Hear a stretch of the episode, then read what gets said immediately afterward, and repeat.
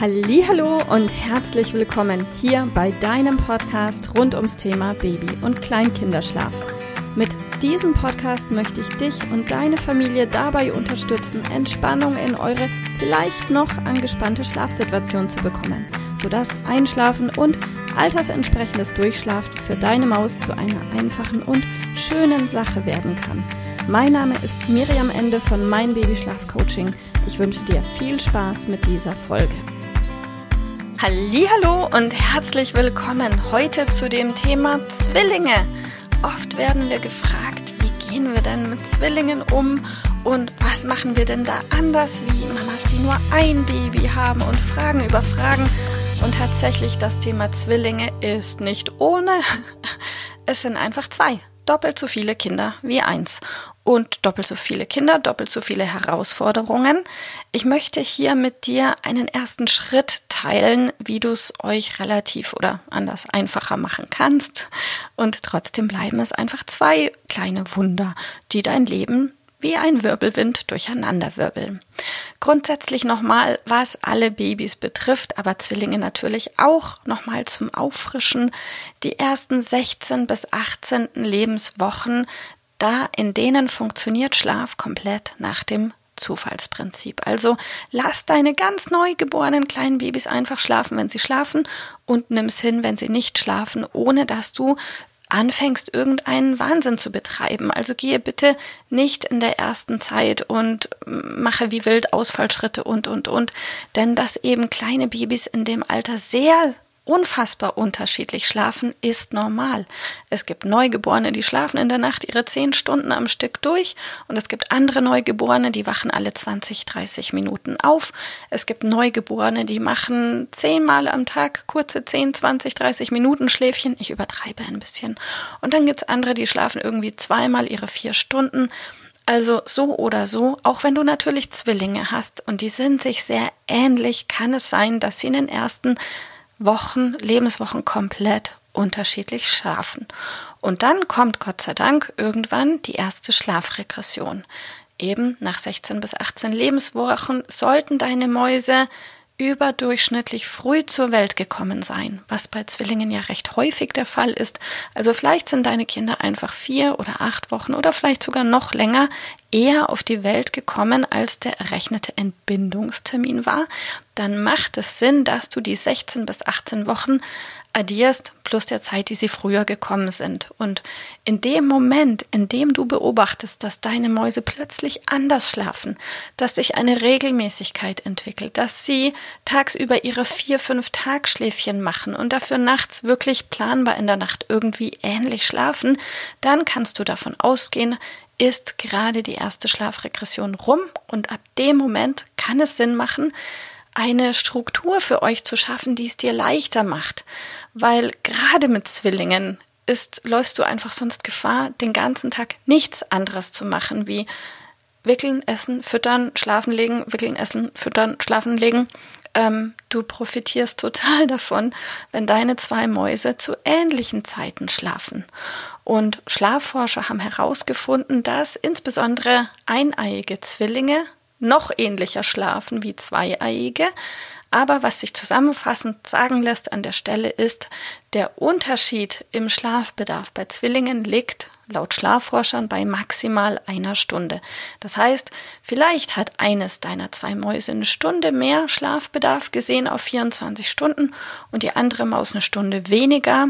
Wäre natürlich schöner, wenn es total identisch wäre, ist aber nicht tragisch die eine Stunde damit du es dir leichter machst, damit du die Chance hast, irgendwie eine Regelmäßigkeit, eine Planbarkeit in eure Schläfchen zu bekommen, hast du nur eine einzige Chance und die ist über das Aufwachen in der Früh. Also sollte eine deiner Mäuse im Moment ein Frühaufsteher sein und die andere ein Langschläfer, dann ist es deine erste Aufgabe, dass beide Kinder zu einer ähnlichen Zeit in der Früh Abstand fünf bis zehn Minuten wach werden, ihren Tag zu einer ähnlichen Zeit beginnen, weil nur dann hast du die Chance, dass auch der Rest des Tages für dich irgendwie planbar werden kann. Jetzt kannst du leider nicht zu deiner zweiten Maus sagen, du schlaf mal länger oder zur ersten Maus sagen, du wach mal eher auf. Das funktioniert leider nicht. Die einzige Möglichkeit ist, dass du dein Kind, das eher Typ Langschläfer ist, ein bisschen eher wächst. Es bietet sich an, je nachdem wie jung deine Maus ist, falls sie vielleicht fünf Monate oder sechs Monate ist, geh im Viertelstundentakt vor. Sollte sie älter sein, kannst du in größeren Schritten vielleicht 20 oder 30 Minuten Schritte vorgehen bedeutet, du wächst deine Maus, wenn sie klein ist, eine Viertelstunde vor der erwarteten Aufwachzeit. Also angenommen, dein Langschläfermäuschen schläft bis um 8 und du wünschst dir, dass du dein Mäuschen auf 7 Uhr kriegst, perspektivisch, wecke deine Maus an Tag 1 um 7.45 Uhr, an Tag 2 um 7.30 Uhr und an Tag 3 um 7.15 Uhr und an Tag äh, vier, jetzt habe ich mich verrechnet, oder? Passt es? Dann um 7 Uhr. Also Schritt für Schritt im Viertelstundentakt, jeden Tag eine Viertelstunde eher bis du auf der gleichen Aufwachzeit angekommen bist wie bei deinem Frühaufstehermäuschen. Weil leider kann man Kindern eben nicht sagen, schlaf länger, aber man kann dafür sorgen, dass sie eher aufwachen. Für den ersten Schritt.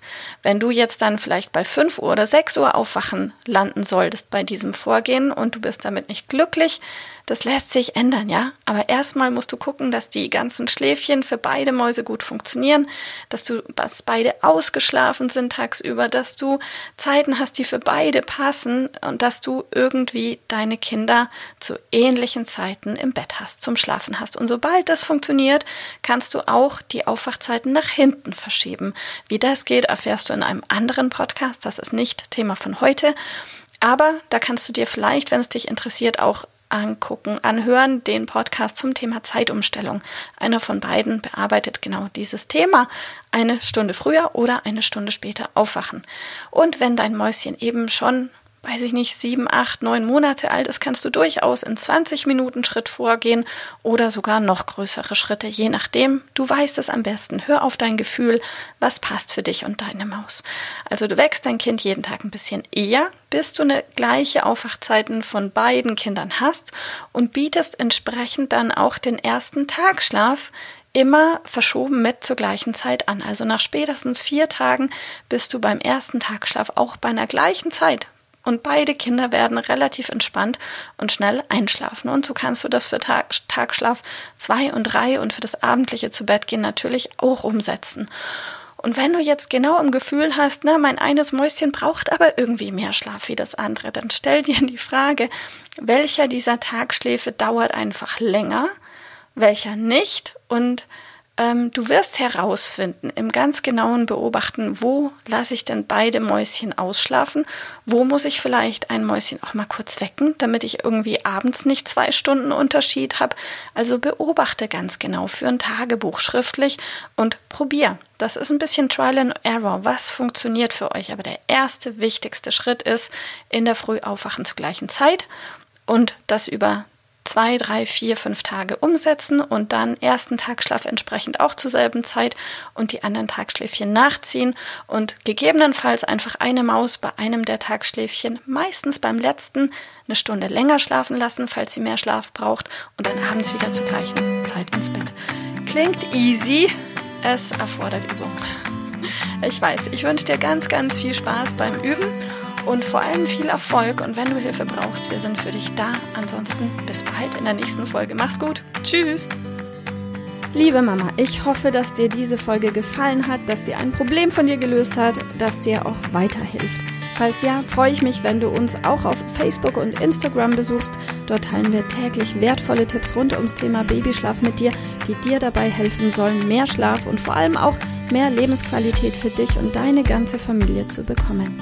Die Links dazu findest du in den Show Notes und solltest du dich vielleicht auch beruflich verändern wollen, weil du dich schon seit längerem fragst, ob das, was du im Moment machst, wirklich alles gewesen sein soll, dann kannst du dich gerne um einen Ausbildungsplatz zum Schlafcoach bei mir bewerben. So oder so. Die Links findest du in den Show Notes. Kontaktiere uns. Wir rufen dich an für ein kostenloses Infogespräch. Ich freue mich auf dich. Deine Miriam. Tschüss.